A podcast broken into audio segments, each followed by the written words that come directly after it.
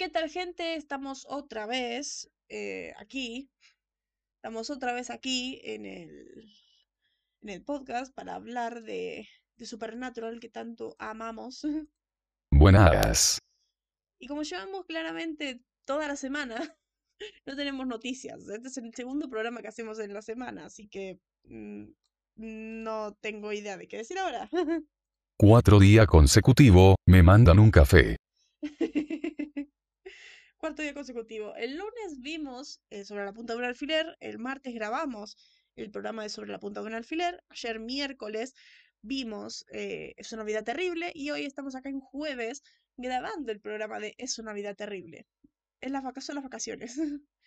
claramente después de esto eh, voy a dormir. O bueno, no, claramente después de esto voy a tomar mucho café y voy a hacer cosas para después volver acá y dormir. Porque yo también necesito un receso.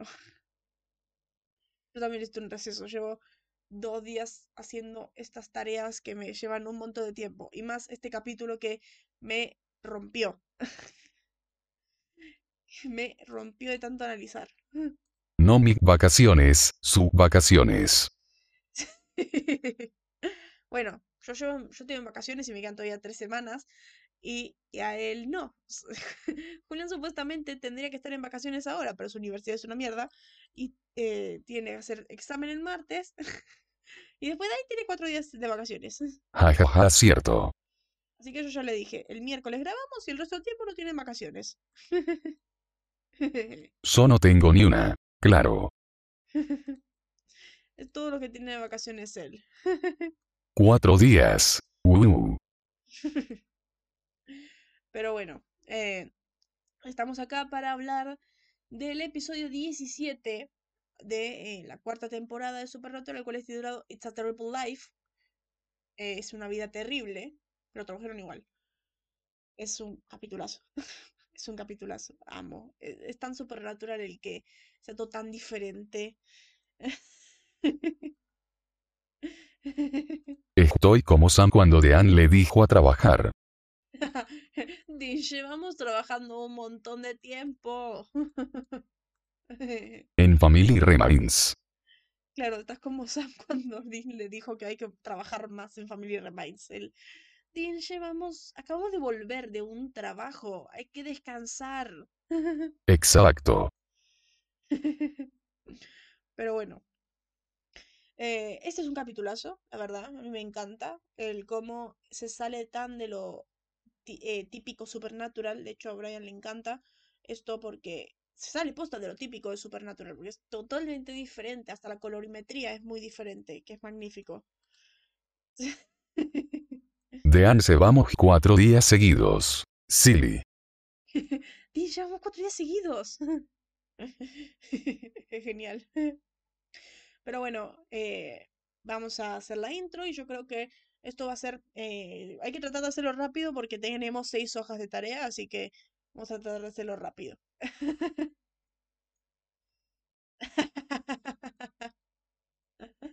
Y para los que se pregunten quién es Brian, un amigo que es. Por eso quería apurar. Brian es, mi mejor amigo y eh, se, vio la serie entera, así que eh, tiene sus ideas de la serie ya.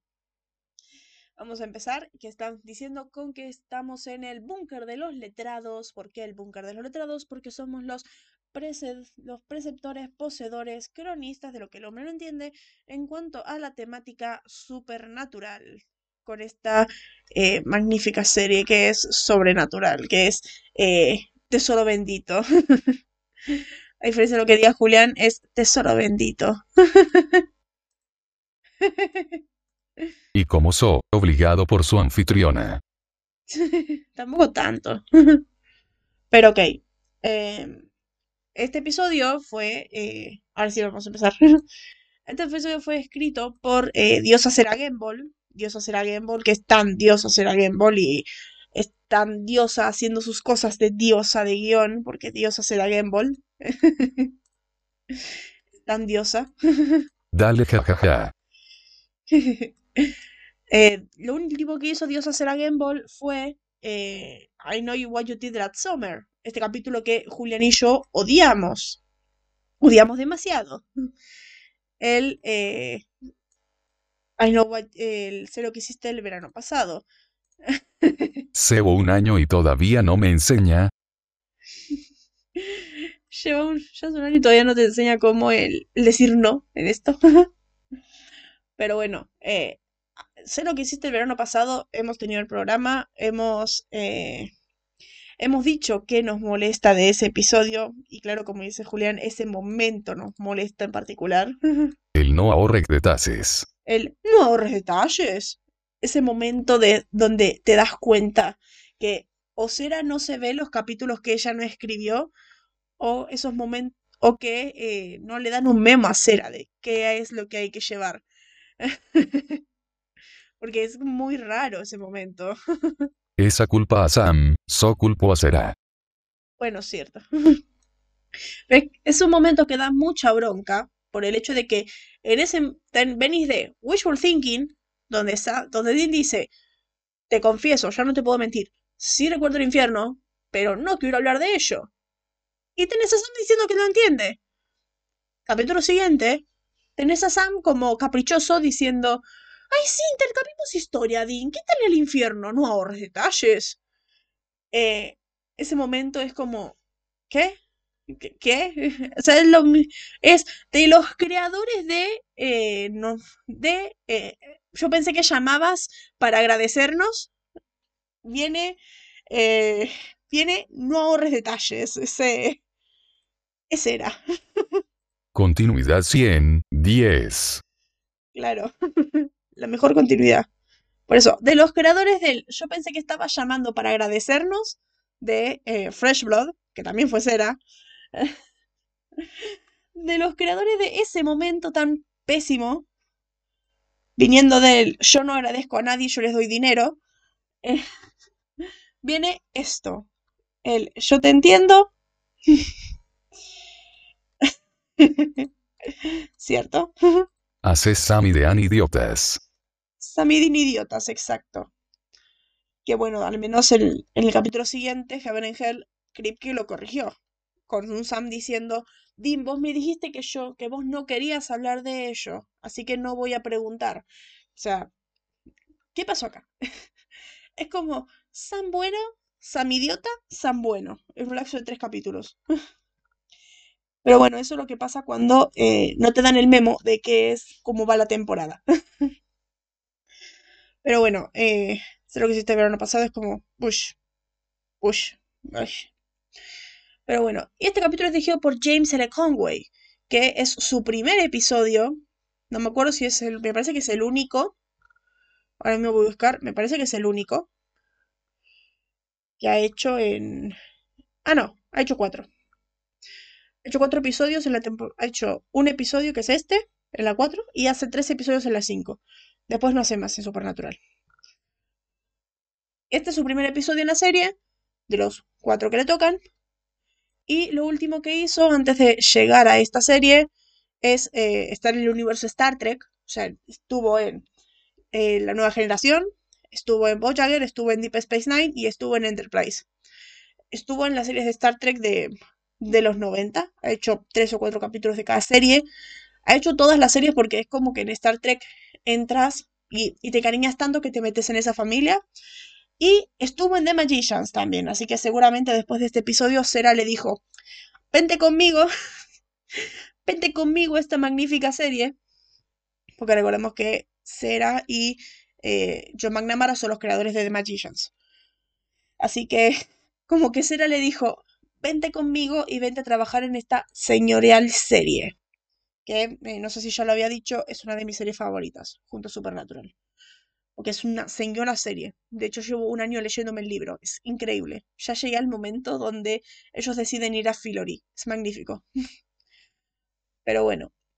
Eh, esos son la eh, señora diosa escritora y el director. Que hay que decir que también es un señor dios por el hecho de que trabajó en The Magicians. O sea, amo. ya no puedo decir qué capítulos específicos hizo porque yo en The Magicians, a diferencia de Supernatural, yo en The Magicians no te puedo decir títulos. De mañana yo no te puedo decir títulos. Ven a Supernatural de Harry Potter con juegos y zorras.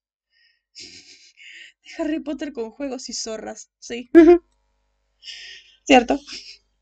O sea, básicamente The Magicians es como Harry Potter maduro, pero a la vez es una historia completamente diferente y, y es muy buena. O sea, les recomiendo mucho ver The Magicians. Son cinco temporadas magníficas. Eh, Resume a los magos. no tanto, porque te digo, es mucho más complejo. Es mucho más complejo. Estoy en el libro y es mucho más complejo. Y, el, y estoy viendo muchas partes. Escuché siempre que, en el, que el libro no tiene nada que ver con la serie, pero a la vez sí. O sea, estoy leyendo que estoy leyendo el libro y hay muchos sucesos que pasan en la serie también. Por ejemplo, el, el botón que lleva a Fillory, pero dice que en el medio tienen que ir pasar por el sin lugar, que en la serie lo traducen como las nadatierras. Este lugar que está lleno de fuentes que son completamente iguales, que, don- que tienen un agua viscosa y donde te metes eh, es otro universo, es el pasaje entre multiversos. El, el momento de los gansos que van al Breakbeat del Sur, el momento en el que eh, Quentin, Elliot y Margot se tiran, el momento de Alice descubriéndolo en la punta de la cama, eh, y todo eso, o sea, es muy parecido. O sea, Cera agarró los, mucho del libro, agarró mucho de los libros. No son exactamente las mismas circunstancias, pero igual agarra momentos agarra muchos momentos. Así que me parece que eh, quedó muy bien. Por ejemplo, ahora donde, ahora donde estoy, explican que Peña es viajero, explican esto de que él nunca ha viajado en compañía. Ahora yo me imagino que en el libro van a explicar de cómo se tiene que tatuar los dedos para, eh, unas runas en los dedos para poder llevar a otras personas. Y, y así, les recomiendo, sí tiene muchos parecidos con el libro. En algunas cosas sí, en otras no. Pero es, es muy bueno, es muy bueno. Se recomiendo mucho, es muy bueno. Es muy bueno. Hay que soportar un poquito de bodrio de lo que son los años de universidad. Es como de, son interesantes, pero a la vez es como estás esperando que llegue lo bueno. Y lo bueno llega cuando se gradúan. Cuando se gradúan y tienen este vacío existencial. Es muy bueno, es magnífico. Se los recomiendo mucho. Es muy buen libro. Es muy buen libro, es muy buena serie, es muy buena historia y Cera lo hace magnífico. Cera lo hace increíble y es un tesoro. Es un tesoro, es genial. Drama. Eh, a ver, es drama fantasía, pero a la vez no es tanto drama, porque te digo, pasan muchas cosas. Pasan muchas cosas y te digo, pasan tantas cosas que The Magicians en cinco temporadas ha hecho un mundo increíble. En cinco temporadas de Magicians han enseñado un mundo gigantesco. La magia, los multiversos, las líneas temporales, los bucles de tiempo que se forman para detener a la bestia, la bestia, los, libros de Fillory Forder, las, eh, los viajes al pasado para, para entrar, los relojes, las, la dama del tiempo, los animales de, que habitan en Fillory, el como un mínimo porcentaje del aire en Fillory es opio y, y por eso es como tan alegre todo. Es muy bueno, es muy bueno, Sam cae bien. es muy bueno, es muy bueno, tiene mucha mitología y es muy rico. Es como una mezcla entre Narnia, pero a la vez Harry Potter, pero a la vez eh, es algo completamente nuevo y original. Y es maduro, es, es muy bueno. Es muy bueno, les recomiendo mucho, es muy bueno, es una historia magnífica. Son es un tesoro, es un tesoro esa serie, es un tesoro esos libros. Los recomiendo mucho, son increíbles. Pero bueno, vamos a seguir hablando de Supernatural porque porque hay que seguir hablando de este otro producto que ha hecho Cera por tantos años. Pero bueno, vamos ahora con la trama de Julián antes de meternos en todo esto. Posta, todo esto. de la trama. Este capítulo fue raro. Voy a arreglar el audio primero. Antes de que. Para que se escuche bien al menos. Este capítulo fue raro. Bueno, quiero dormir cebo cuatro días seguidos agita la G4 con éxito. Ah no eso último no, pero sí, básicamente mi pobre, jefe, Angelito tiró a unos Sammy de sin memoria en una empresa en la que hay un caso para... Pregúntenle a Tripki. La cosa es que Dean y Sam trabajan en una empresa, los empleados ineficientes se suicidan gracias a un fantasma, Sam tiene sueños de su vida real, y ambos deben trabajar juntos para cazarlo, ¿cómo? Con videos de los Ghostbusters, digo, Ghostfacers, que le dicen cosas obvias, como investigar, e incluso matar, pero bueno, eventualmente logran cazarlo, y Angelito se revela y le da un ultimátum a Deanna, y Sam se trauma, otra vez, hasta sin memoria. El momento en Este capítulo fue raro. se me fue. El momento en el que Sam se trauma es un tesoro. El momento en el que Sam se trauma es un tesoro, es magnífico. Como amo, es increíble ese momento, es muy divertido. Pero ok, vamos ahora con las curiosidades que tenemos de este episodio. Bueno, eh, durante el tutorial los anfitriones mencionan repetidamente a los hermanos Winchester de una manera amarga y despectiva. Esto se debe a que los chicos destruyeron esa gran cantidad de archivo que tenían en el episodio eh, Ghostfacers. Este momento en el que eh, este momento en el que Julián odia tanto de cómo, cómo Sam fue capaz de crear un magneto que borre los archivos de ese episodio. es como de cómo, what, when, who. Que Dean le pegue, y que se traume son los momentos felices.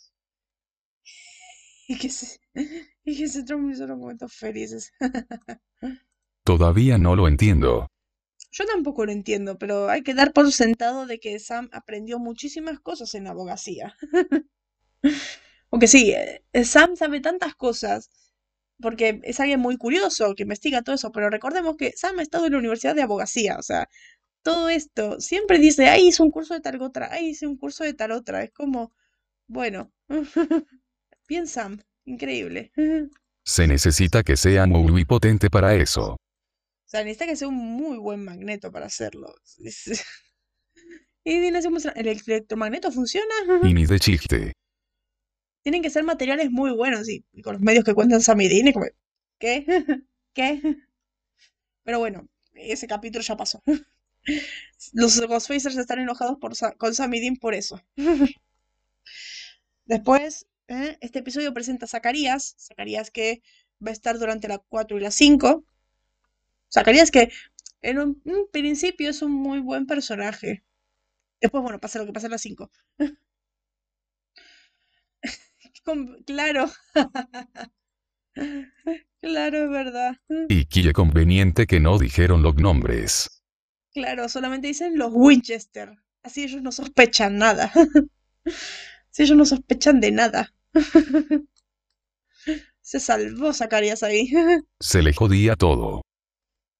Se le jodía toda la lección, todo el plan. Claro, Si decían Sam y Dean. exacto. Después, bueno, eh, mientras, mientras que bajo su personaje de Smith se muestra a Dean participando en actividades que normalmente desdeñaría, como comer ensalada, hacer limpiezas y no gustarle la música rock. El momento en la radio cuando suena el rock por un pelo de rana calva, claro, tan cerca.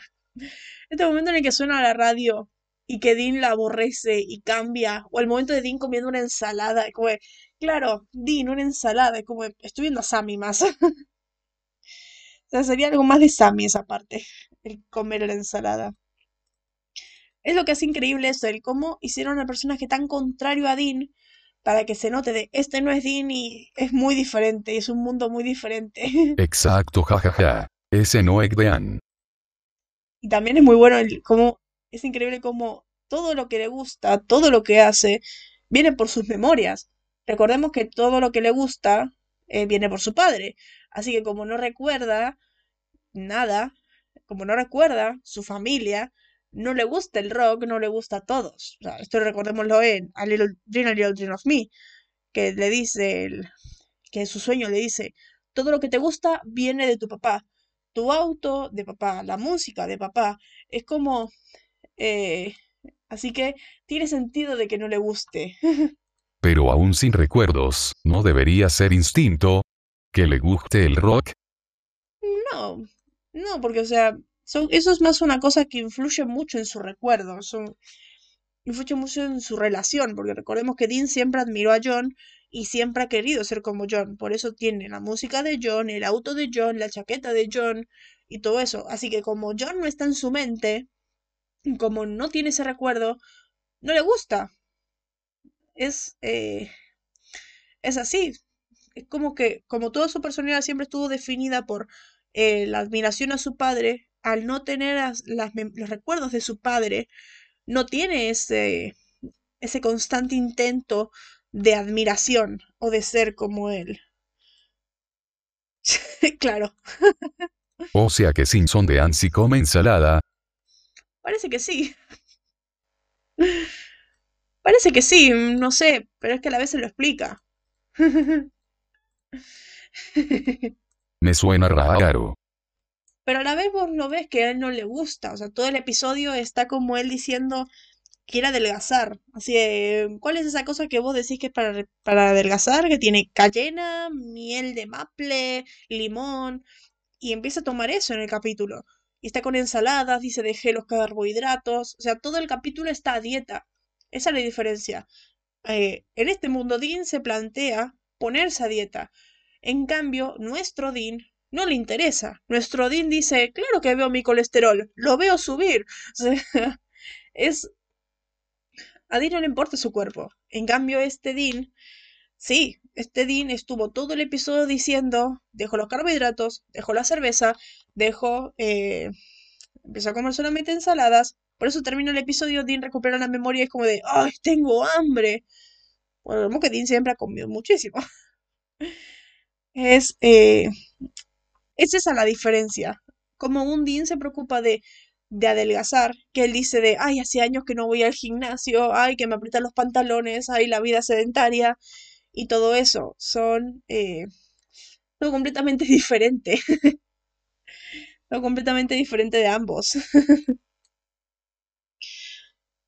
Pero bueno. Eh, Sam tiene un pequeño bobblehead de Drácula en su escritorio, que tiene un estilo de Drácula de Lugosi de las películas clásicas. Esta es una referencia al episodio de Monster Movie de principios de esta temporada, que bueno, ya sabemos de qué trata Monster Movie, en el que el mimetista, tan enamorado de las películas de horror clásicas, tomó la forma de eh, Drácula de las películas de Lugosi y se vistió como él. capitulazo, Monster Movie, ya hemos hablado de él, es el 5 de esta temporada. Es como gracias, Gracias Robert Singer por hacer ese episodio. Gracias Jeremy Carver por hacer ese episodio. O sea, señor episodio. Después, se muestra a Sam y Dean comportándose de maneras normalmente asociadas con el otro. Sam es más inquisitivo acerca de lo sobrenatural y está más ansioso por actuar, mientras que Dean es más vacilante y favorece la normalidad. Entonces es un símbolo de cómo los dos han cambiado a lo largo de la temporada. Yo no diría a lo largo de temporada, sino a lo largo de la serie, porque esto del Sam, de el Dean queriendo ser normal, el Dean con sus dietas, el Dean con que, que prefiere quedarse en esta normalidad, es el Sam de la primera temporada, no el de la cuarta. Eh, nunca empezó así Sam. Ese es el, Sam de la primera. Y el Sam este que está eh, inspirado de que todo el tiempo tiene que trabajar y buscar las cosas sobrenaturales y todo eso, es el Dean de la primera temporada. O sea, muestran el, la evolución de ambos a lo largo de la serie. El cambio. Pero para mí parte de todo eso es hábito, cosas que haríamos instintivamente como cuando usan las armas. Claro, pero a la vez, que te digo, el uso de las armas es entrenamiento. Lo que es el rock y lo que es sus dietas y lo que es todo eso va en va asociado a la memoria, es, va asociado a nuestras costumbres, a lo que, a lo que nos llevó, porque somos experiencia. Yo creo que los gustos, los reflejos corporales, para mí, como lo del cómo agarran las armas y cómo las usan y sus reflejos y todo eso, esos son hábitos. Y eso es memoria corporal. Pero lo que, pero para mí, lo que es el rock, lo que es la comida, son experiencias se forma por la experiencia. Todo, eh, todo lo que nos gusta tiene un origen que hemos pasado para que nos guste algo. Y sin memoria, sin los recuerdos de esa experiencia, no nos gustaría igual. porque no tenemos el recuerdo de cómo nos llegó a gustar y el por qué es tan importante para nosotros. Así que es... Eh, así que básicamente es, esa, es ese tema. Como Dean no tiene recuerdos de su padre, no tiene recuerdos de, de todo lo que él amaba, y que todo lo que él amaba es por su padre, no, no le gusta el rock, no le gusta las hamburguesas, no le gusta la comida grasosa de las cafeterías o su cerveza favorita y todo eso, no tiene ese recuerdo. Porque recordemos que su cerveza, por ejemplo, él dice, su cerveza favorita es de una eh, de un lugar al que fueron con su padre cuando ellos eran chicos, lo mismo su hamburguesa favorita. Así que eh, esas cosas no las tiene por no tener recuerdos con John su auto tampoco es el mismo por no tener ese recuerdo con John y no tener ese auto. Su, su, música no le gusta por, porque no conoce a John. Cierto, ahí sí tiene sentido. Por eso. Por eso es... Eh, no sé, siempre consideré eso, que la memoria viene... que todos nuestros gustos vienen por nuestras experiencias personales. y sí, es verdad, aunque Dean fue el tenemos que casar. No me acordis va. Dean fue el que tenemos que casar, claro, pero a la vez Sam es el... Sam fue también, es el tenemos... Yo me moriría por bajar a ver. O sea, Sam siempre fue el que dio el primer paso, tipo como en el piloto. Dean fue el que dio siempre el primer paso para hacer las cosas y Sam solamente quería retirarse. Así que es como ahí fue la evolución de ambos. Muestra cómo ambos han cambiado a lo largo de la serie. No la temporada, porque la temporada llevan. El que más ha evolucionado fue Dean. en Sam es una evolución algo rara. Eh, después, bueno, mientras habla con Zacarías, Dean dice: Ángelo, no te apuñalaré en la cara. En español dice otra cosa, después lo diré. Bueno, todos sabemos qué pasa en Punto sin retorno. Él te apuñalaré en la cara. Los que vimos la serie, vimos puntos sin retorno. en esa escena tan hermosa de puntos sin retorno. Ese, ese giro tan increíble que tiene puntos sin retorno. Ese capitulazo hermoso que es puntos sin retorno. que ya quiero llegar a ese episodio. Capítulo 18 de la quinta temporada. Ya quiero llegar ahí lo necesito, necesito ya llegar ahí y hablar de esa escena, el ángel no te apuñalaré en la cara. o sea, genial. Mm, sí. Hmm. Involución, o no una evolución como tal sino desesperación, y adicción a Ben, sangre de demonio. Claro, es como... Es que por eso no se puede decir si es evolución o involución, porque es Sam cayendo a la desesperación de esta venganza inexistente hacia, hacia Lilith. O sea, está cayendo en ese vicio, está cayendo en ese vicio y deseando más una venganza inexistente. Por lo tanto, es, no se sabe decir si es involución o evolución. En cambio, Dean tuvo una señora evolución. Bueno, sí. Sí, pero a la vez fue manipulado. sí. No, no, desesperación Adean se murió. Bueno, cierto. Pero es que, no sé, Sam esta temporada es como que no se puede decir si evolucionó o involucionó por todo el tema. por todo el tema que ha llevado. Luego redirigido por Ruby, claro. Por eso. Pero es que Dean tuvo una señora evolución. Dean tuvo una señora evolución esta temporada. Él, me revivieron para algo. O sea, primero él, reviví y el por qué me revivieron, quién me revivió, cómo llegué acá. Capítulo siguiente, el yo no me merezco ser elegido de nada, no me gusta ser destacado ni siquiera en los cumpleaños. O sea, señor, o sea, señor, esa evolución. El 5, yo creo que me revivieron para algo y siento que estoy haciendo un bien y que tengo una segunda oportunidad. O sea, señor, well, quítate la venda, los ángeles no quieren nada bueno para ti. Y ahí es cuando cae de nuevo. Sí. Claro. Los traumas de Sammy, ¿alguna vez vemos a Dean tan vulnerable? Los traumas de Sam lo hacen mucho más vulnerable. Y toda esta temporada hemos visto a Dean muy vulnerable. O sea, lo hemos visto en el momento del 16 del busquen a alguien más. Creo que Dean nunca se ha presentado tan vulnerable en ese momento. El, el cómo no. El, ni siquiera, el cómo dice que sus padres están decepcionados de él. Es increíble. Es increíble. El. Sí, sí. A tal punto de si eso trae de ambusco a Lilith y la mato. Claro, pero a la vez es como. A la vez es como que. Se sabe, es como que está demasiado desesperado que no piensa. Porque él tendría que saber que, aunque vayas por Lilith, no va a volver. Porque él murió por su culpa. Él murió por su propia culpa. O sea, Dean selló su propio destino. Y no tenés que decir que va a resucitar porque ya sabes que no. Es que sí, eso fue la desesperación. Fue más desesperación esa parte. Exacto, eso es desesperación. Claro, pero no sé, creo que en Dean es, en Dean es tremendo. O sea, básicamente todo este episodio habla sobre recomponer a Dean mentalmente. El cómo Dean se rompió en el episodio anterior y todo este episodio es una lección para recomponer a Dean mentalmente. Para que aprenda que sí vale algo. O sea, es increíble. es increíble. Toda esta temporada creo que esta es la mejor temporada que ha tenido Dean. En Dean evolucionó mucho. Dean evolucionó muchísimo, muchísimo. O sea, llevamos 17 capítulos y Dean evolucionó muchísimo. Evolucionó más de lo que evolucionó en las otras tres temporadas.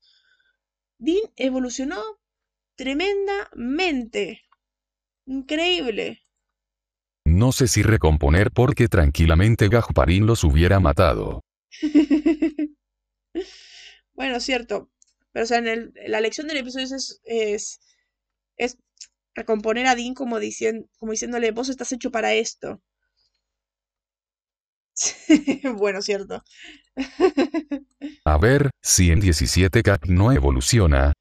A ver, en 17 capítulos, Dean evolucionó más que Sam. No sé, solo digo. Y en 17 capítulos, Dean evolucionó más que en las otras tres temporadas. Solo digo. Dean evolucionó muchísimo, pero muchísimo, desde las, desde las otras temporadas. Acá fue todo un viaje. Y eso que en la 3 tuvo tremenda odisea de evolución. Tremenda odisea en un cambio. Como cambió en él, pero... bueno, sí. Si en 17 capítulos no evoluciona sería preocupante. Bueno, cierto. Eh, En la 3 estaba indeciso. a ver, yo no diría que indeciso, porque si te lo pones en perspectiva, era como que quería... O sea, sabíamos que Dean quería morir. O sea, él mismo lo dijo. Él mismo dijo en el 15, él quería morirse. O sea, eso ya lo sabíamos. Eso ya lo sabíamos, que Dean quería morirse. Que sí que no que ahora sí que o mira un Gasparín. Oh, mira un Gasparín. Pero no es eh, indeciso, es más un. eh, es más un. Dean que venía deprimido desde la segunda temporada, feliz porque ya se va a morir, pero a la vez es como que al tener estas experiencias con Sam y al ir pasando y al haber eh, pasado, recordemos que toda la, la existencia de la tercera temporada es este año de vida que le quedan a los hermanos, es eh, exacto, exacto, y todo eso es más un Dean arrepintiéndose de esa decisión porque se dio cuenta de lo bella que es la vida. Es más unida y vuelta por repensarlo en el año. Exacto. Exacto. Y a la vez de Dean teniendo. eh, Pero como tienen tantos cats, se ve raro. Pero a la vez raro no, porque, o sea, recordemos que en la tercera temporada venía Dean de. En la segunda temporada que estaba deprimidísimo, está muy mal, selló su destino, selló su muerte, porque la segunda temporada venía hecho mierda, venía muy mal. Ya en la tercera tenía sellado su destino, y durante toda la tercera temporada fue como darle más razones a Dean por las que tiene que vivir. Que Elisa, que, eh, que Sam, que ayudar a Sam, que el cómo Sam tiene que crecer y que tenés que enseñarle para que cuando vos no estés, que si que si querés ser su hermano, o sea, Sam básicamente fue la, eh, la razón principal por la que empezó a repensarse todo esto. Fue básicamente como la salida de Dean del pozo, pero a la vez no podía salir del pozo porque ya estaba sellado su destino. Es como esa salida que tenía Dean mentalmente durante toda la temporada y luego, bueno, cayó en el pozo. Y como llega esta temporada con, con ya las cosas repensadas. Llega, llega acá con, un, con una actitud con el que había terminado en la 3. El, si me van a salvar, hagámoslo bien, no vamos a tirar el libro de humanos. O sea, no vamos a tirar el libro de reglas y dejar como humanos. Venimos de ese mismo Dean, el Dean bueno. El señor Dean que ya no quería morirse. El señor Dean que empezó a apreciar un poco más la vida el señor Dean de aterrado de convertirse en un demonio, el ese Dean es el que volvió, es el... Bueno, sí. y como cuando Sammy se encontró un modo de salvarlo, dijo no. Sí, pero a la vez él... Pero él dijo no, por él no vamos a dejar el libro de reglas y dejar de actuar como humanos. O sea, si él iba a morir, era... Si él iba a morir, iba a hacerlo bien y no quería ser salvado para ser un zombie, no quería ser salvado para hacer algo horrible. Pagaría por ver a Dean demonio. Bueno, espérate. espérate, a ver, en qué... A ver, estamos a mitad de año, estamos en la mitad de la 4. Espérate. ¿Tres años? En tres años lo vas a ver. En tres años se te cumple. Pero bueno. Em, el título de este episodio es una, es una referencia a la obra de teatro sobre el clásico de la película navideña It's a Wonderful Life. ¿Entienden? O sea, el título es It's a Wonderful Life, acá es It's a Terrible Life. Porque sí, lo es. Es este clásico de It's the most wonderful life from the year de clásico que ponen siempre en todas las series de los especiales navideños. Pero bueno.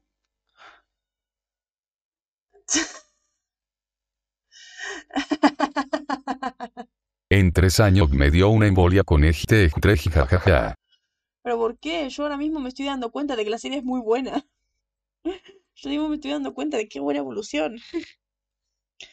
Pero bueno, cuando Dean menciona a su familia, le dice a Sam que el nombre de su padre es Bob, el nombre de su madre es Ellen y el nombre de su hermana es Joe. Acá yo no sé si es raro o no, o sea, a mí me parece raro el hecho de que Dean diga que su hermana se llama Joe, siendo que sabemos que hay, que hay chispazos, que hay chispazos entre Dean y Joe. es como que, raro. Como muy raro esa, es, esa, esa conexión. Tiene cosas buenas, es un queso suizo. ¿No te parece por eso muy raro? Jajaja, cierto. Pero bueno, me gusta el hecho de que su padre sea Bobby y su madre sea Ellen. Esto también es algo que se ve en eh, My Heart Will Go On. Mi corazón seguirá. Cuando en otra línea temporal Bobby y Ellen son pareja. es muy. Es muy lindo de que se haya como que mantuvieron un poco esta parte. Pero bueno, del mismo modo cuando Sam menciona que su, a su ex prometida Madison, todos sabemos quién es Madison, cuyo número de teléfono dirige a un hospital de animales. Esto alude a la Madison de corazón. Esta belleza también de cera. La Madison de, de corazón muy triste. Curiosamente, el futuro, un futuro amor de Sam resulta ser veterinaria, la infame Amelia, la infame Amelia que detesto tanto, pero tanto. En serio, no puede, es que en serio no puede estar insoportable, Amelia.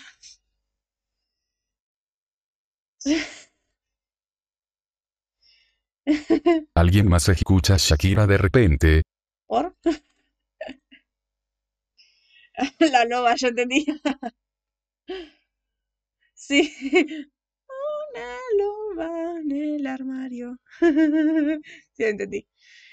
esta infame Amelia que yo siempre voy a tener la teoría de que nunca existió. Uno, porque la odio tanto. Dos, porque creo que Sam no estaba mentalmente capacitado como para pensar que era real eso. Es que en serio, me cae tan mal Amelia. Creo que más que nada hay un momento que la odio tanto, que es el momento de, ay, eres un empleado. Posta dice eso, la odio. La odio. Te ves como un empleado, como le dice a Sam, como la odio. La odio demasiado. Después, eh, los apellidos de Sam y Dean son Dean Smith y Sam Wesson.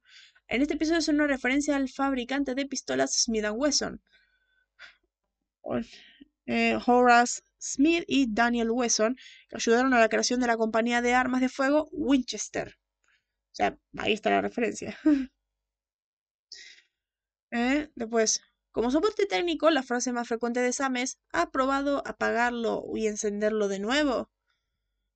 Es probable que se trate de una referencia a la comedia de situación británica de IT Crowd, en la que los seguidores de la tecnología responden a todas las llamadas entrantes con esta frase. Ni sin memorias se salvan. Eh, después, bueno, el número de, de, la habitación en la que pasan, en el que visitan las víctimas, es el 1444. Agregados, eh, sumados individualmente, los números equivalen a 13, un número tradicionalmente desafortunado. También el número favorito de la señora Taylor. es eh, el número favorito de la Taylor, que es su, su fecha de nacimiento. Irónicamente, sí funciona. Sí funciona, hueso.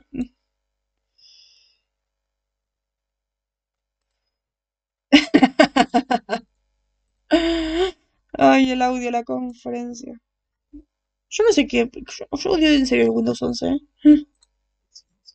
Aaron, creo que un cohete o algo así, reiniciándolo. Reinicias un cohete. Claro. sé que sí funciona. no, no el apagar y encender, jajaja, Siri. Después, bueno, el resumen oficial de CW para este episodio pone por error el nombre de eh, Jared dos veces. Por alguna razón, por alguna razón, eh, todavía no despidieron al tipo que escribe las sinopsis oficiales de CW porque siempre tiene errores de tipografía. Eso es lo más raro, cómo es que este hombre sigue contratado. o esta mujer, o sea, esta, este ser humano sigue contratado. eh, claro. Jared es tan importante que lo ponen dos veces. Claro, tan importante en este episodio que lo ponen dos veces. Otra persona, claro. Después, acá es este momento donde básicamente me volé la cabeza viendo el episodio que era de ¡ay, maldición! Y es esto de que acá empiezan los míos. Tengo varias teorías sobre dónde me es familiar el edificio de Sandover, la oficina de Dean, los cubículos y todo lo que hay ahí. Tuve todo el episodio. Cierto. Cierto. Lo cual es irónico porque Jensen es el favorito. Eso es cierto. Ya no es tan importante que lo ponen dos veces, pero es irónico porque Jensen es el favorito. Estuve todo el rato viendo de dónde era la oficina, de dónde eran las cosas, de dónde eran las partes. Sigo viendo ahora mismo en la portada la escena en la oficina de Dean y me sigo preguntando ahora mismo, ¿de dónde es ese, de dónde es esa oficina? Maldición.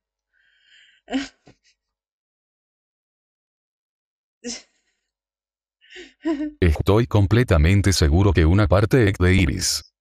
¿Sabes de dónde es para mí? ¿Te acuerdas en la temporada 1? En Arrow. En el 15 o el 16 que Moira se escapó, fue con Deagle y se escapó a la oficina de Malcolm y no le quería decir a, a nadie y se metió ahí a la oficina de Malcolm a hablar con Malcolm yo pensé, ay, es la oficina de Malcolm, pero después busqué la oficina de Malcolm y claro, la oficina de Malcolm en Merlin Global Group es enorme, pero no, la oficina de Malcolm en ese capítulo específico era así, era exactamente así.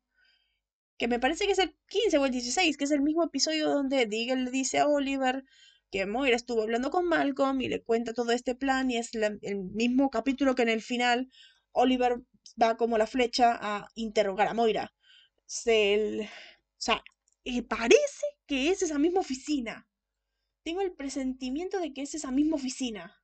Ah, cierto, oh, sí. Me parece que es esa misma oficina. O sea, sí, me he acordado por cinco frames de la oficina de Malcolm. Sí, así de veces he visto Arrow. Esa cantidad de veces me he visto Arrow. Sí. Por eso. Así que a ver. A ver, ¿a vos te gusta más Arrow? ¿Saben lo que sufro? A vos te gusta más Arrow. O sea, Arrow es mejor que Supernatural. O sea, eso ya lo hemos dejado bastante claro.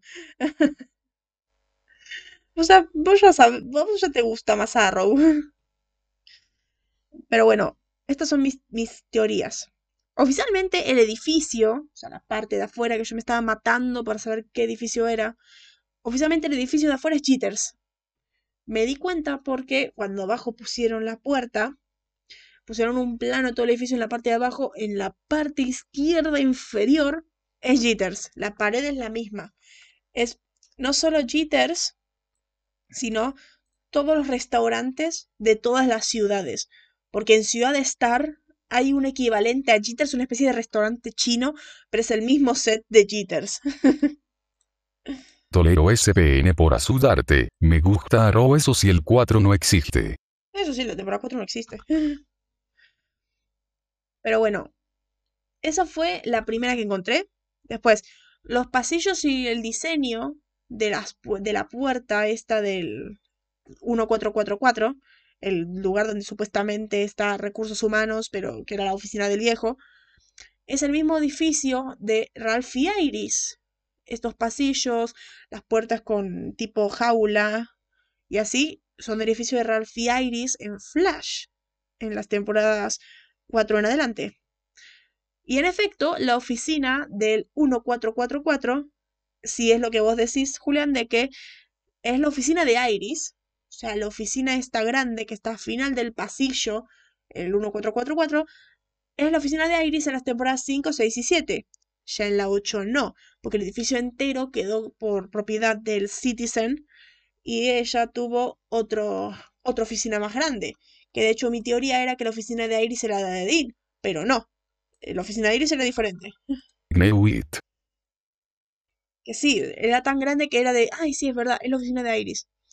Por eso, eh, estuve matándome horas para buscar de dónde era.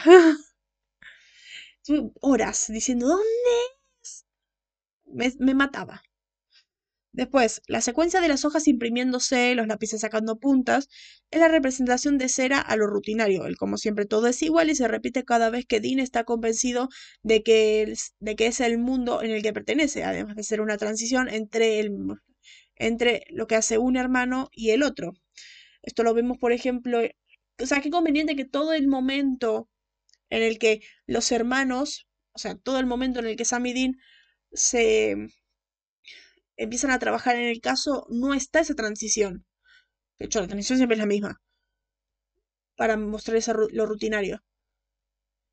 El, todo, en todo ese momento donde están trabajando en el caso, la transición no está y solamente aparece por el principio entre un hermano y otro para ver qué están haciendo uno y el otro o cuando están convencidos de la rutina en la que están viviendo y en el final cuando Dean le dice que se vaya y que eh, y que no lo conoce y que no deberían estar y que no deberían el huir y trabajar juntos. Ahí vuelve a estar esa secuencia y ahí es cuando, eh, la última vez que aparece, porque es cuando Sam rompe todo eso y renuncia, y Dean también renuncia.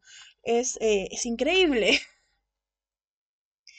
Es increíble, te amo, Sera, te hago un monumento. Es magnífico. Es genial. Genial cómo está hecho. Es precioso. Precioso el cómo, construyeron eso con algo tan simple? Porque posta, la secuencia es la misma, los archivos son los mismos, o sea, nunca lo cambiaron, hicieron, el mismo, hicieron la misma secuencia una sola vez y lo fueron repitiendo durante todo el episodio para marcar la monotonía. Es increíble, es increíble, me encanta. Después, eh, el sueño este en el que Sam le dice a Ian, el primero, el sueño que Sam describe de salvar a una muerte llamada Tessa de los demonios es referencia a lo sucedido en La muerte toma vacaciones, el 15. Después, el momento, el momento en el que, después de compartir ese sueño, Ian le dice a Sam, entonces, eres un héroe. Y como de, creo que Julián ya está harto de esto. Sí, es verdad. Es verdad. Y Sam tenía un palo de hierro en su escritorio pos y otro gasparín aparente. Es muy bueno. Harto ya. So quiero golpear a Kripke. Vos querés golpear a Kripke del mismo modo que yo quiero golpear a Roberto cada vez que veo Riverdale. y como siempre dice, eres un héroe.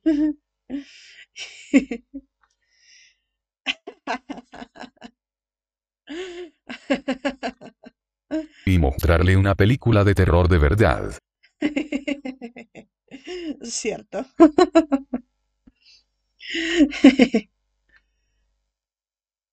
Espectacular para que vea un héroe. No. Acuérdate que Kripke ve a los héroes más humanos. O sea, según Kripke, los héroes son los boys. Y no lo neguemos. Supernatural, los personajes, Sam y Dean son, podrían ser tranquilamente de los boys. Porque este son ese tipo de personas, sea seres humanos que son capaces de enfrentarse a lo que sea y que no tienen miedo de enfrentarse a los seres más poderosos. O sea, ahora mismo tenemos a Dean en esa temporada siendo súper prepotente y, y, gritándole a los ángeles como si nada. O sea, es así. Acierto. Touche. Claro. Batman, Iron Man. Eh, claro, pero es como. podría ser Batman, o sea, recordemos que Dean siempre es como un equivalente de Batman, porque siempre como busca las debilidades de todo y todo eso. Después, eh, la empresa se llama Sandover Bridge and Iron Inc. Ahora es como de. Se llama Sandover Bridge and Iron Inc. O sea, ¿qué se piensan que hace la compañía? Si se llama Sandover, Puentes y Hierro, Inc. Eh, yo me imagino puentes. Tengo que mostrarle Batman Begins Zero Man 1. Yo me imagino puentes y hierro. Eh, así. Pero aparentemente no, porque Sam, cuando llaman a servicio técnico, Sam eh, parece que está haciendo servicio por una impresora. Porque Dice, él ya probó apagarla y prenderla y sí imprime. O sea, estaba haciendo un servicio por una impresora. O sea, ¿qué? ¿De qué es la compañía? Ahí tenés dos héroes que bien hecho. sí, no sé, me, me quedé con la duda de, de qué es la compañía. Se llama Bridge and Iron. Sí, exacto, jajajaja. Es de cosas de informática. Claro, pero Bridge and Iron. Es como, es una es, una es un coso de, de hierro, me imagino. y los jueves son doctores de ositos. Pero en su tiempo libre hacen puentes. claro, es tecnológica, pero en su tiempo libre hacen puentes. Muy relacionado. claro. y a los jueves somos doctores de ositos. Qué buen momento. Después, las visiones que tiene Sam en este momento donde está sentado y está durmiendo, este momento, em, las visiones correspondientes, las visiones que tiene son correspondientes a estos episodios. Amo como con, son como dos frames de cada episodio y yo ahí reconociéndolo perfectamente, me encanta. Son de Yo sin velo, la pelea de los demonios cuando entran a la comisaría, eh, El infierno se esta parte 1, cuando Sam espanta a la Chirri con el hierro. Los lunes Stark Industries, los martes tipo Queen, los miércoles juegan golf. y los jueves, doctores de ositos. Y los jueves, doctores de Osito Jueves. Magnífico. Y los jueves somos doctores de ositos. Eso, creo que esta temporada hubo muchas frases, muchas frases icónicas de Supernatural. Eh, bueno, está eh, el infierno. Ay, boluda que soy. A ver. eh, En orden de cómo van pasando. Bien dinámica la empresa, claro. En orden de cómo están pasando en pantalla. Primero, yo sin velo con la batalla de demonio, con los demonios en la comisaría. Creo que no hicimos la frase con, una frase con todo. sí. Después, Betan Stories, cuando Sam mata a esta demonio de encrucijada. Recordemos este momento en el final que, que la demonio encrucijada está interpretada por la novia de Padalecki en ese momento. Eh, Something Wicked, el momento cuando ellos matan a la estriga. Y el, el infierno 60 parte 1, cuando Sam espanta a la Chirri. Y Bloodlust, cuando Dean empala al vampiro y le pone con la sierra. Esas son las visiones de Sam basado en los, en los frames. Qué buena soy de tantas veces que vi la serie. Después, otro chiste. o sea, chiste número 589 a la homosexualidad camuflada. El momento cuando... eh, a ver.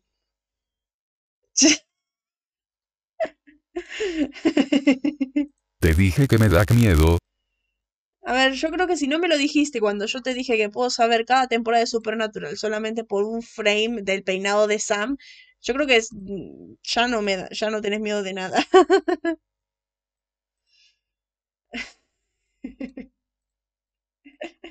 Touche. Pero bueno, ¿eh? Contexto. Empieza primero con esto de que Sam le dice a Dean, Do I know you? Todo esto, no, yo no te conozco, todo eso. Como digo cuando le saca las emociones. Eh, este momento después cuando están en el ascensor, por segunda vez, coinciden. eh, Dean le dice a Sam, eh, hola, y todo eso. Y Dean le dice que no está, que no está en su equipo. Y Sam de, ay, rayo, yo tampoco. Otra vez esto de, de homosexualidad camuflada. Es como de basta con estos chistes, por favor. O sea, entiendo. Sí. Igual ahora estamos en 2009. Estamos en marzo de 2009. Chiste barato del 208. No, no. Exacto, We Don't See That Way. No, no decía eh, We Don't See That Way. Es como de, no juego en tu equipo o algo así decía. Por eso, y dice, rayo, yo tampoco. We Don't See That Way es de... Don't Swing That Way es de... Ay, en, en la 2. En la 2 dice We Don't See That Way. I Don't Swing That Way o algo así. No le damos a eso. Y don't win that way.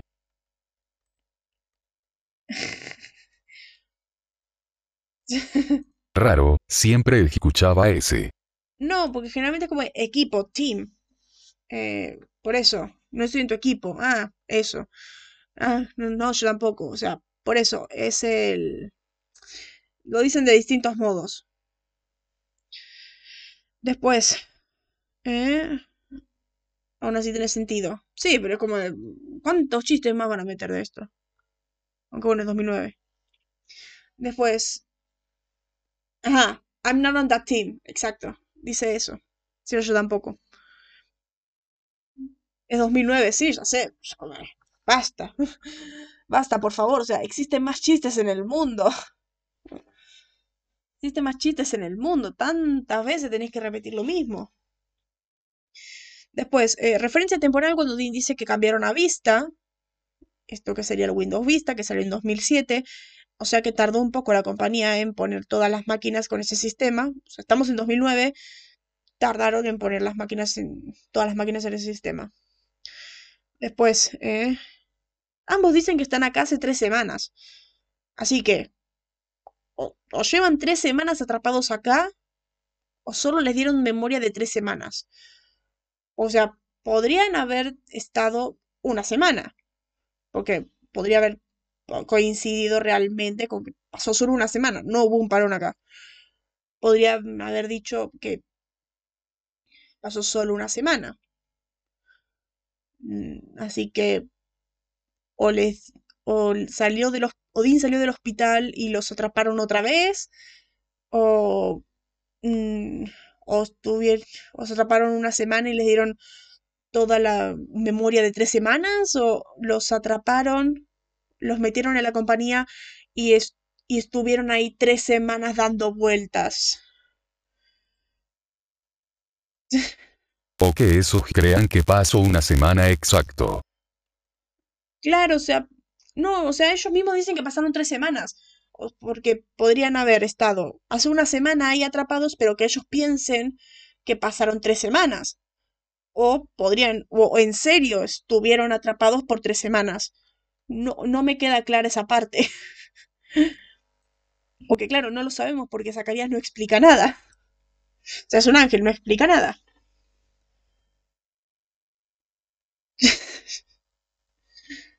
Mm. Como dice Patrick, la respuesta más simple es la correcta. O sea que llevan tres semanas atrapados. Ok. A lo mejor es porque se habrán movido algunas fechas, porque después de este capítulo... Eh... Estuvieron uno, ¿se acuerdan de tres? Mm. No, yo me... No. ¿Qué te digo? Yo me imagino que estuvieron tres y se acuerdan de tres.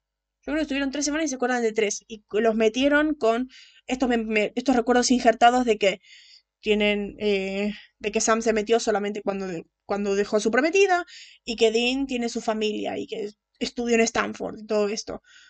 O sea, yo creo que los metieron y estuvieron ahí tres semanas. En serio, tres semanas estuvieron ahí. O sea, a mí me parece eso. Que estuvieron ahí tres semanas y que por eso recuerdan estar ahí tres semanas, porque en serio estuvieron ahí. Y todo lo anterior a eso, ellos no recuerdan lo anterior a eso, solo recuerdan información básica. Por lo tanto, estuvieron ahí tres semanas nada más. tienen solamente tres semanas en esa vida. También puede ser. Eso no sé, me parece más raro. Después, eh, me dice que tus sueños son como visiones y sos una especie de psíquico. Lo que le dice Dean a Sam cuando Sam le explica de sus visiones. Y acá, eh, acá me encanta que al fin recordamos cómo Sam es psíquico y algo que la misma serie olvidó. Y acá es como mi teoría. Mi teoría es que gracias a sus habilidades psíquicas pudo recordar cosas luego de que le borraran la memoria. Yes, but actually no. mi teoría es que recuerdan que Sam es psíquico. Cada vez que recuerdan que Sam es psíquico es porque hay algo relacionado con ello. Ejemplo, en General Dream of Me mencionan los poderes psíquicos de Sam. Y es porque él eh, gracias a eso, estuvo, eh, gracias a eso tuvo la habilidad de manipular los sueños de Dean. O por ejemplo, en, eh, en el Time of Dying, que Dean le dice, Sam, vos sos psíquico, tenés que saber que estoy acá. Así que ahí es cuando Sam reconoce a Dean en el velo. Cada, es como un recurso muy barato, pero cada vez que mencionan el hecho de que Sam es psíquico, es porque algo está relacionado con sus habilidades. Es muy barato el recurso del guion, pero... Pero Dean también tuvo los sueños. No, o sea, Dean en ningún momento dice que tuvo esos sueños. Dean en ningún momento dice que tuvo esos sueños. ¿Y como Sam tuvo los mismos? Dean en ningún momento tuvo esos sueños. Dice que tuvo los sueños, que tuvo estas visiones como tiene Sam. Dean directamente no recuerda nada. Dean no recuerda nada. Sam es el único que está recordando y que tiene estos flashes de otros episodios que sí vivió. Por lo tanto, es, para mí, es su, su cosa psíquica actuando como una resistencia a que eh, le hayan borrado la memoria. Como que es como recordándole las cosas que pasan y por eso Sam no se siente en sí mismo. Mm, mm. No se acordaba de ciertas cosas como lo que pasó en el velo. Claro, pero no se acordaba lo que pasó en el velo porque los, los que están a punto de morir no se acuerdan lo que pasa en el velo. Los que están, los que mueren y vuelven a la Tierra no recuerdan lo que pasó en el velo. Y Dean no lo recordó hasta que Tessa se lo recordó. Sam estuvo ahí, pero Dean ya no lo recordó. Dean no es psíquico, por lo tanto los efectos no las esas cosas no pasan. ¿Mm? ¿Mm? No, no, ¿cuándo fue esta temporada? No sé cuál es, pasó como lo que pasó en el... Pero no. No sé, es como... Es como raro. Vos acordate cuando son las cosas psíquicas de Sam es como selectivo. Después de acá no... Después de acá no van a recordar más el hecho de que Sam es psíquico. O sea, esta es la última vez que lo mencionan. Y lo mencionan por el hecho de que es como una especie de flash a la primera temporada. Y el cómo a las personalidades de ambos están mezcladas, contrariadas a lo que eran en la primera temporada. Así que por lo tanto tenían que volver a mencionar el hecho de que Sam es psíquico. Pero por eso, mi teoría es que Sam, eh, las habilidades psíquicas de Sam siguen acá. Y que incluso podrían seguir en el mundo real. Solamente que no lo... Que no entiendo cómo sus habilidades psíquicas no lo ayudan a, a salir un poco de todo el tema de la sangre de demonio, porque sigue siendo un cretino. Y yo creo que sus habilidades psíquicas lo ayudarían un poco a dejar de ser cretino ya que acá lo están ayudando. Así que no sé, me es, como raro. Perdón. A ver, siguiendo con esto. Siguiendo con esto. Eh, acá hay un momento que Sam dice, siento que hay algo, hay algo en mi sangre, que fui destinado para algo diferente. Así que, bueno, no sé. Ok. Hmm. Ok, percances. ok, yo pienso que en serio, el ser psíquico lo hizo inmune al borrado de memoria. O sea, no inmune, pero no le. No, le afectó de un modo diferente a como le afectó a Dean. O sea, después de que Sam dice eso, Dean dice: Yo no creo en el destino, pero sí creo en manejar lo que tengo enfrente. O sea, bueno, eh, Dean sin memoria sigue siendo Dean. ok. Entonces, eh, Bien, Dean sigue siendo Dean. Ok. Después de este momento de, ¿y bueno, qué hacemos? Y Dean dice, lo que hacemos mejor, Sammy, investigar. Y es como, como que esa frase le salió del alma. Porque no tiene sentido que Dean Smith diga eso. Porque lo, lo, que hacemos mejor, Sammy, investigar. Primero, conoce a Sam hace dos días. Segundo, investigar. O sea, como que fue un reflejo que le salió. Exacto. Sí. Le salió de adentro. Como que se le salió de adentro y. Y por eso dice: ¿Did you just call me Sammy? did I? I think I did. Yeah. Don't. Sorry. Muy buen momento. se le salió de Jicopeta. Se, se le salió de Winchester, claro. Ese momento es muy bueno y cómo se le escapó esa frase de la nada. Y es muy raro como a Sam no se le escapan esas frases. Muy raro, Sam no tiene estas frases. ¿eh? Después, el fantasma de Sandover ataca durante grandes crisis económicas, como la Gran Depresión en, 2000, en 1929, y vuelve a atacar ahora, en 2009. Estamos en 2009. Y esto es por la gran recesión a inicios de 2007 y que finalizó en medio de 2009. Y ahora prepárense para una lección de historia sobre qué pasó en 2008 2008, 2009 por ahí, en Estados Unidos con esta gran grave crisis económica que están mencionando acá.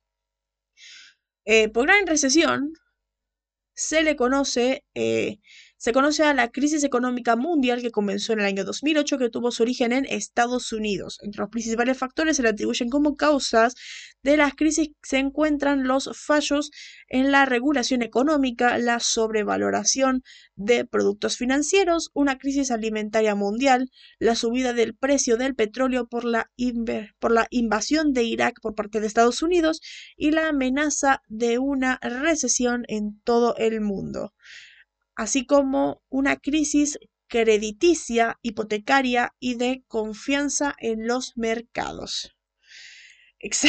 claro. Novatos, no conocen Argentina. Exacto. Exacto. Lo divertido es que eh, la gran recesión no, no afectó a Argentina tanto. Fue, afectó muchísimo a Estados Unidos. Fue una, fue una crisis que no afectó más que nada a, a todos los países desarrollados. Ganamos nosotros por ser tercer mundo. la primera vez que podemos decir que tercer mundo gana. Pero bueno, eh, esto es el por qué Sandover apareció ahora, en medio de esta crisis económica. Que la verdad es raro que no mencionen en otras series. Pero como que qué bueno que aprovechan mencionarlo acá, como hay una compañía. Después, eh, hay un momento que Dean dice el cómo eh, Sandover hace que los empleados sean empleados modelo y que sean incluso capaces de que cometieran harakiri si fallan. Ahora, lección de historia. claro. Las potencias, el tercer mundo está acostumbrado y es otro lunes. Claro. el tercer mundo ya está acostumbrado y es otro lunes. Claro, ahora mismo estamos en medio de otra crisis económica y es como de, bueno, otra más. Otro día en la oficina. Así que bueno, lección de historia sobre qué es el harakiri. Es el ritual de suicidio japonés por desentrañamiento. Formaba parte del bushido, el código ético de los samuráis, y se utilizaba de forma voluntaria para morir con honor, en lugar de caer en manos del enemigo y ser torturados, o bien como una forma de penal capital para aquellos que habían cometido serias ofensas o habían sido deshonrados. La ceremonia formaba parte de un ritual más elaborado que se realizaba generalmente ante algunos asistentes clavándole un arma corta en el abdomen, tradicionalmente un tanto, y realizando un corte de izquierda a derecha. Esto lo podemos ver en series como El hombre del castillo, donde, eh, como la serie básicamente habla de qué hubiera pasado si los japoneses y los alemanes hubieran ganado la Segunda Guerra Mundial, los, japoneses siguen usando esta táctica del harakiri, pero eh, otras organizaciones, por ejemplo los nazis, utilizan esta táctica. No esto de eh, la, el cuchillo corto y desentrañar, sino por ejemplo con el, por ejemplo con el cianuro. Esto lo vemos por ejemplo con el, el cianuro en Arrow, en la temporada 4 con Hyde, eso es harakiri. O sea, básicamente la, el término harakiri se utiliza por esto de el suicidarse en lealtad a una organización. Como los nazis, como los... Ay. Ay, en Supernatural no lo hacía, me parece. No lo, la Tule no lo hacía. Y en Ghost of Tsushima, si mal no recuerdo. Claro, tiene sentido en Ghost of Tsushima. Ah, no, claro, la Tule no lo hacía. No sé por qué pensé que la Tule hacía eso también, pero claro, la Tule son inmortales. Después, bueno, eh, los trucos que los cazespectros dicen que aprendieron de los Winchester son la escopeta de sal y el quemar los restos. Algo que aprendieron, si bien en Hell House o incluso en Ghostfacers.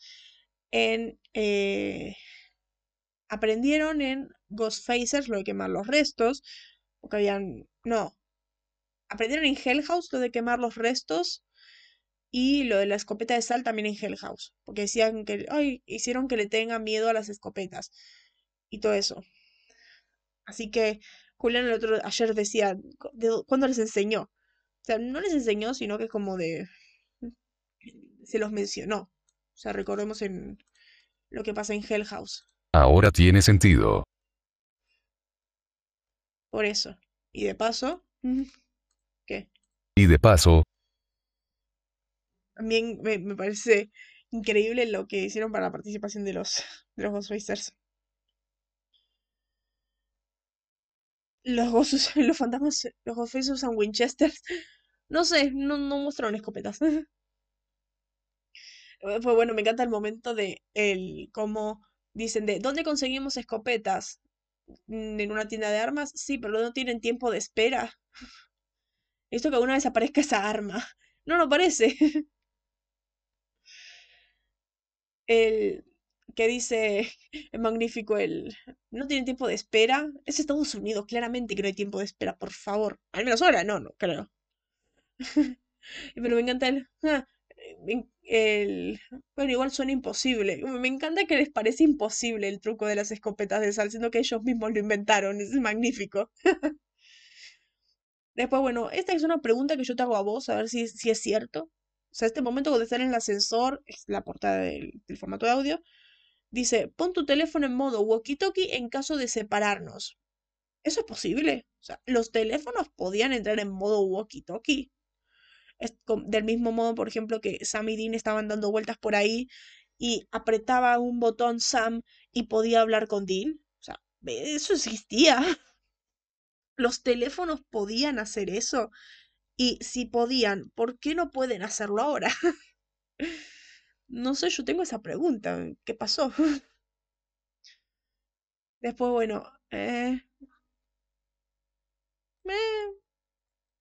eh, mm. Que eso sepa no, pero es probable que no. No sé, es que es raro, el, como el modo walkie-talkie. A ver, yo me acuerdo del modo radio. A lo mejor es ese. El modo radio que tenían algunos teléfonos. Que yo me acuerdo que, que algunos teléfonos lo tenían, por ejemplo, mi mamá lo tenía. Así que a lo mejor es eso, el modo radio. Y en inglés le dicen el modo walkie-talkie. Después, eh, estamos ante la muerte más violenta. Sí, seguro es ese. Ah, es verdad. El modo radio, sí. Eh, después, estamos ante la muerte más violenta de Supernatural. Esta del guardia cortando, siendo cortado por la mitad con el ascensor. Y Sam viéndolo todo encima. traumadísimo y encima el guardia se seguía moviendo cuando lo cortó por un momento y Sam lo miraba todo traumado, todo lleno de sangre y Dean llamando y Samuel llamó luego, todo traumado, es magnífico. El momento es magnífico y Sam todo traumado, todo lleno de sangre. Fue una idiotec del guardia. Vino detrás del guardia, eso es verdad. El, venís, vamos a salir. No, no, yo, espero, en serio. Para colmo. Magnífico ese momento. Como muy feo. Encima asqueroso, como vuela toda la sangre en Sam. Como, no, pobrecito, y encima una cara tan triste. No. Pobre. Después, acá. Amo el Dean práctico, o sea, el cómo terminan de matar al monstruo. Y y Sam le dice, tendríamos que hacerlo más seguido, fue divertido. literalmente Dean dijo, fue divertido. recordemos que Dean ama estas cosas. fue divertido, un buen ejercicio. recordemos que es el Dean que quiere adelgazar todo el tiempo. Cierto, muy cierto. Si un ascensor se está cayendo, no mete la cabeza afuera para una guisotina casera. Exacto, exacto. No.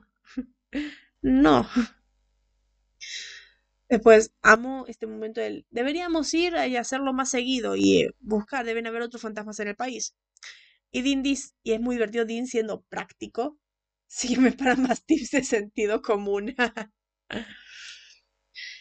amo el Dean diciendo, ¿cómo vamos a vivir? Estafando con tarjetas de crédito, comiendo en cafeterías con grasas saturadas, durmiendo juntos en cuartos de motel. No podemos hacer esto sin seguro de salud. Es como el Dean de Yellow Fever, pero menos asustado. Es genial. El Dean de Yellow Fever, pero pero con el sentido común de no podemos hacer esto sin estas cosas. Magnífico. Sí. sí. Pues es. Yes, but, actually yes, es, que sí, pero claro. es muy bueno. es muy bueno. Después, bueno, eh, todo este episodio fue una lección para Dean después de cómo eh, se quebró, diciendo que no se merecía nada. La lección es que él es muy bueno en lo que hace y está hecho para esto, para ser el mejor cazador, para parar todo lo que todo lo que se proponga hacer, todo esto fue para darle a Dean la seguridad que le faltaba después de un tiempo. Ahora, ¿hubo una lección también para Sam o lo atraparon a él por diversión? me quedó esta duda. Porque atraparon a Dean, la lección era para Dean. Zacarías dijo, era para vigilar a su gente. Y Dean de, yo no soy de su gente. Y, y así. Así que ahora mi duda. Sam era real. Porque tenía sus visiones, porque tenía su propia trama por separado. O sea, entonces, ¿por qué le borraron la memoria también? Porque Sam no tenía estos problemas de inseguridad como los tiene Dean. Y... No sé. no sé. Es raro. sí. Quizá porque sabían que Sam iba a encontrar la forma de encontrarlo. Claro. Claro, si ahí va a encontrar el modo de, ayudarlo. Después de todo, recordemos que Sam y Dean son una relación simbiótica. Sin Sam no hay Dean y sin Dean no hay Sam. O sea, el There ain't no me, there ain't no you.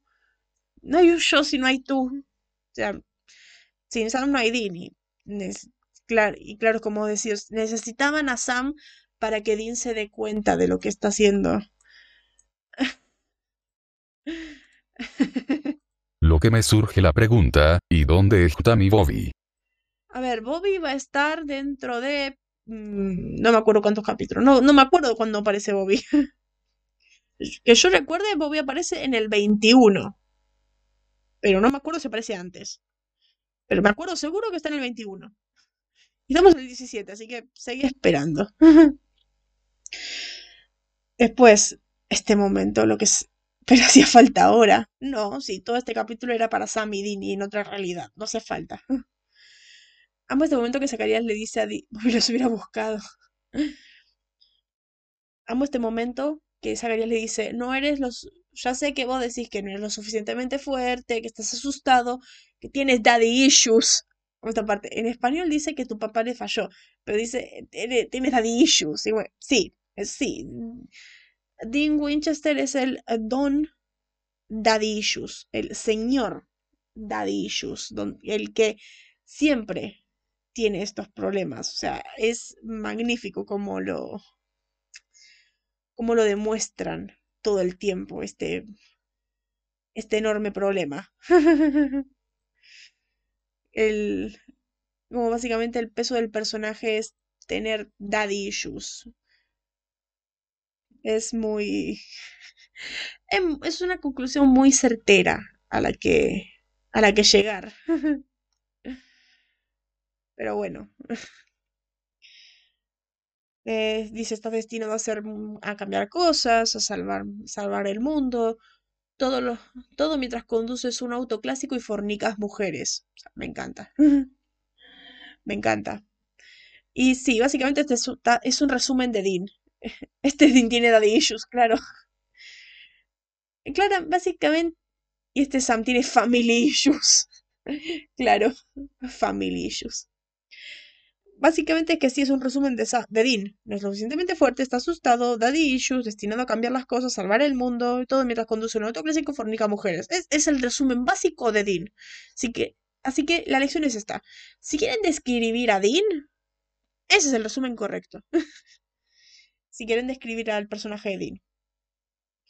Después este momento del final, cómo termina el episodio, el momento del ¿vas a prepararte otro late?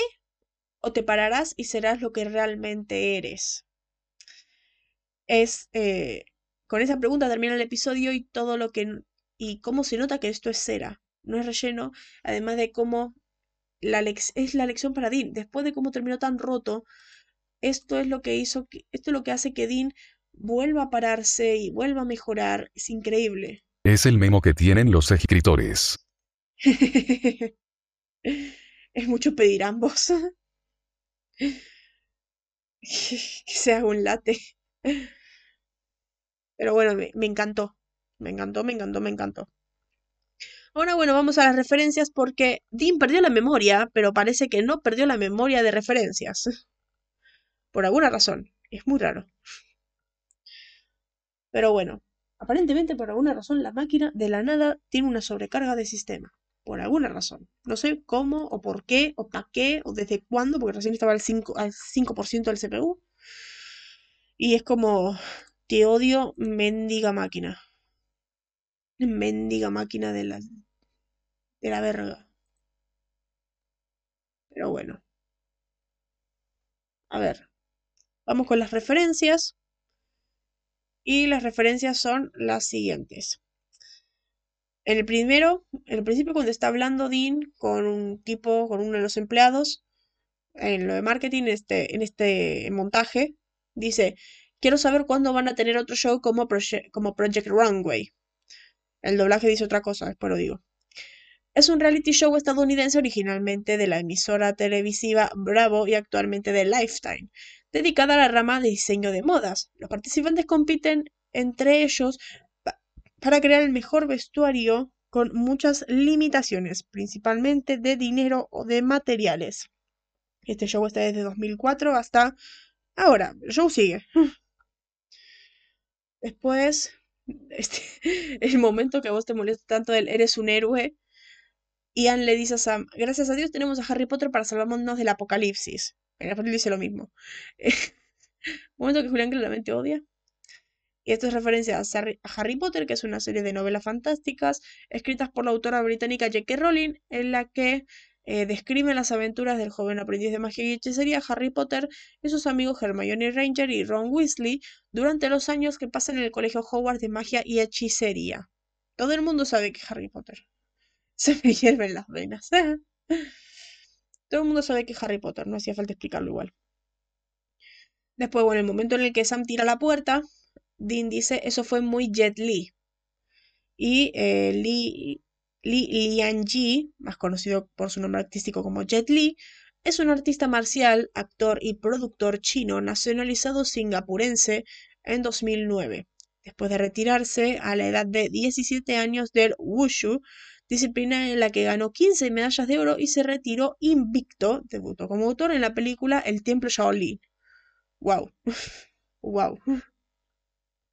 Después, eh, la última es esta de eh, cuando Sam dice de que siento que ya hice esto antes. De nada. 15 medallas de nada. la última referencia es este momento que Sam dice el siento que ya hice esto antes. En inglés Dean dice, ¿qué quieres decir con antes? Como Shirley MacLaine antes. Shirley MacLaine Beatty es una actriz, cantante, bailarina, escritora y activista estadounidense. Su labor profesional en el teatro, el cine y la televisión se ha extendido durante más de 60 años y le, da, y le ha premiado con los reconocimientos más importantes de la industria cinematográfica. No tengo idea de quién es, no tengo idea de dónde salió la referencia, pero bueno, ok. Después, el soundtrack son solamente dos canciones, las dos aparecen en el principio. La canción del montaje que la que lleva a Dean a este mundo rutinario y a este mundo de empresa, es A Well Respected Man de The Kings. Y la canción de rock que, es que aparece en la radio para interrumpir el montaje es Hollow de Brian Tichy. Después, bueno, no hay cara dura de la semana ni mentira porque Sam está sin memoria, así que no puede hacer nada malo.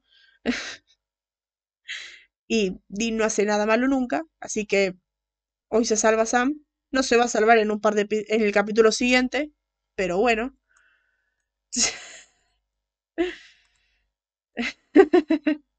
Todo a mí. Injusticia.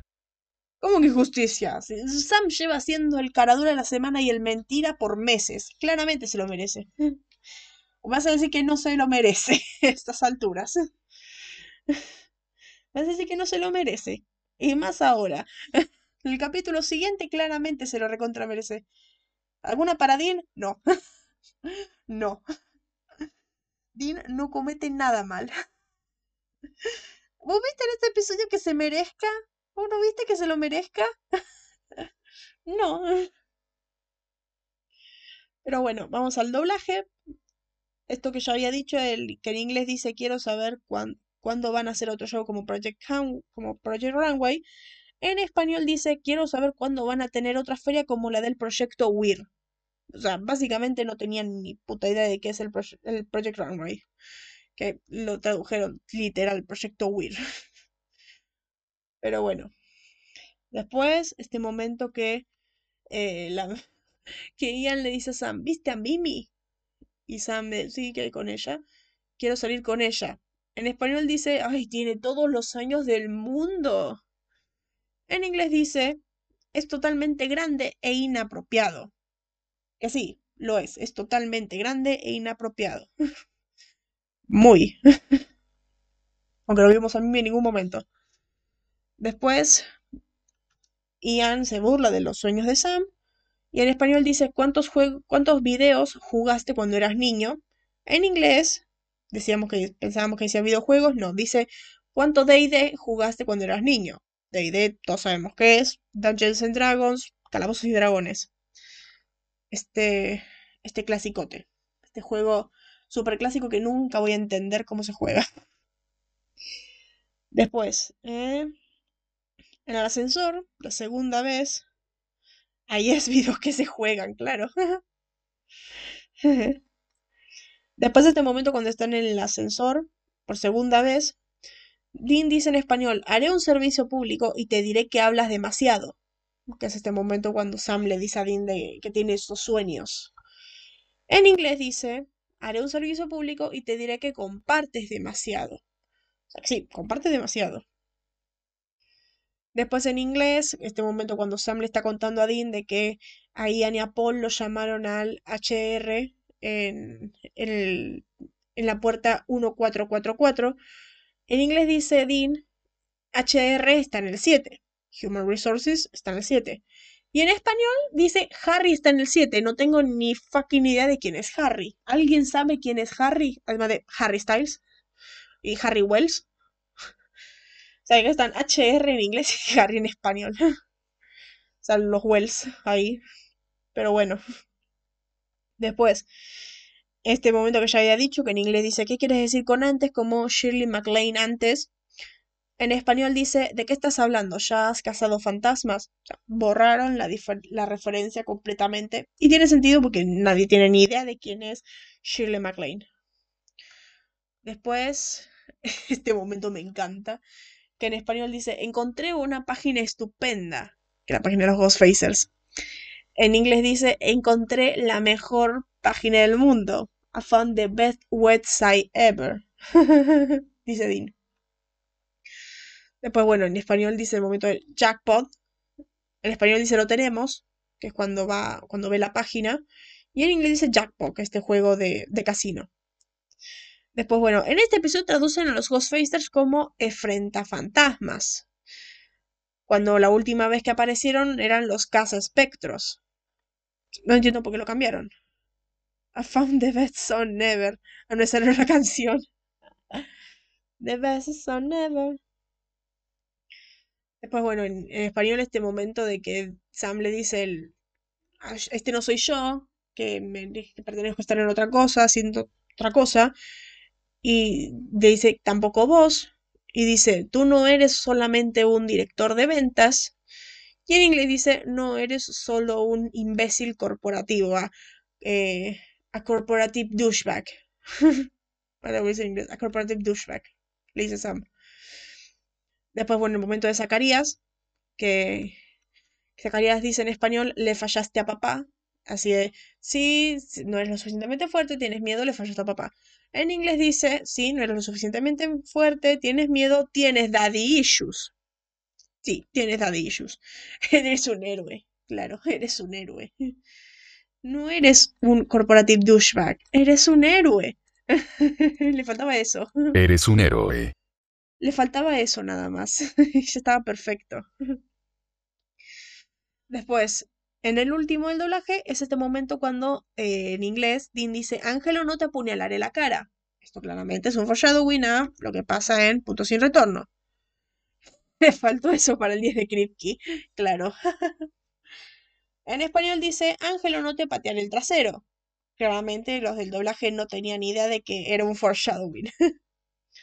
Pero bueno, la audiencia de Supernatural es 3.13 millones, mientras que Smallville tiene 3.79 millones.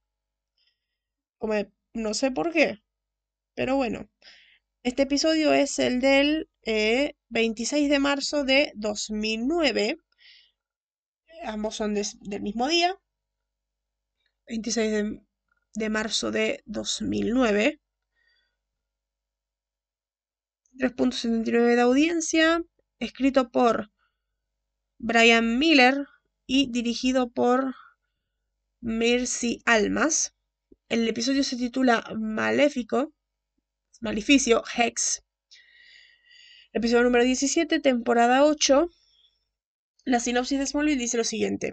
Una maga llamada Satana, Salinda Swan, concede el deseo de Chloe de tener, una, tener la vida de Lois, y como resultado Chloe despierta con el cuerpo de Lois. Chloe le informa a Clark sobre lo que sucedió y la pareja localiza, localiza a Satana. Chloe aprende que para revertir el hechizo tiene que no querer más el deseo. Al mismo tiempo, Clark sin darse cuenta desea tener una vida normal, lo que lo priva del conocimiento de sus habilidades. Satana visita a Oliver y le ofrece concederle un deseo si puede encontrar el libro de hechizos de su padre. Oliver obtiene el libro y Satana se dispone a resucitar a su padre, a su padre Satara, con él lo que requerirá que ella sacrifique su propia vida. Clark recupera la memoria de su herencia alienígena con la ayuda de Chloe y convence a Satana de que no se sacrifique, sino que use sus dones para honrar la memoria de su padre. No sé por qué Satara acá está muerto, pero bueno, no conozco mucho de Satara en los cómics. Según, yo nada más conozco según Justicia Joven que, que Satara está en el eh, es el portador de, del Doctor Fate. Después, bueno, eh, el episodio siguiente que tenemos que hablar de Supernatural, que vamos a ver el domingo y la semana que viene, y qué fácil romper el hechizo, claro. y que vamos a ver el... Vamos a ver el domingo y vamos a hacer el programa el miércoles. El episodio se llama El monstruo al final de este libro. Qué capitulazo. Hoy ya no quiero hasta... ¡Boom! La sinopsis oficial dice la siguiente. Eh, Sam y Dean se sorprenden al descubrir una serie de cómics, eh, está muy mala sinopsis, una serie de cómics titulados Supernatural, cosa que está mal, en la serie no son cómics, son novelas, eh, titulados Supernatural. Se detallan con precisión sus vidas como cazadores de demonios. Alguien está pasando mucho tiempo con Sam. Localizan al escritor Carver Edlon, se nota demasiado de dónde es la referencia, está invitada Rob Benedict, quien explica que tiene visiones de los hermanos que luego se convierten en historietas. Sí, esto sigue estando mal. Y Chuck revela que Lilith, estrella invitada Catherine Boecher, viene y tiene un plan para Sam. Esta es la sinopsis oficial de CW. claro. San contagio al que hace la sinopsis. Claro, San lo contagió. Pero bueno, eso era todo lo que había que decir sobre este episodio y eso era todo lo que había que hacer sobre este programa. Así que em, espero que les haya gustado. Julián se va a dormir, yo no. espero que les haya gustado. Eh, suscríbanse, compartan y síganos para más cosas sobrenaturales. Claro, fantasmas, lobos, fantasmas, nada. Demonios, Sam. Eh, suscríbanse, compartan y todo esto, como siempre. Eh, esta maravilla que es Supernatural siempre va a estar con nosotros. Espero que les haya gustado. Nos vemos en la siguiente. Bye. Bye bye.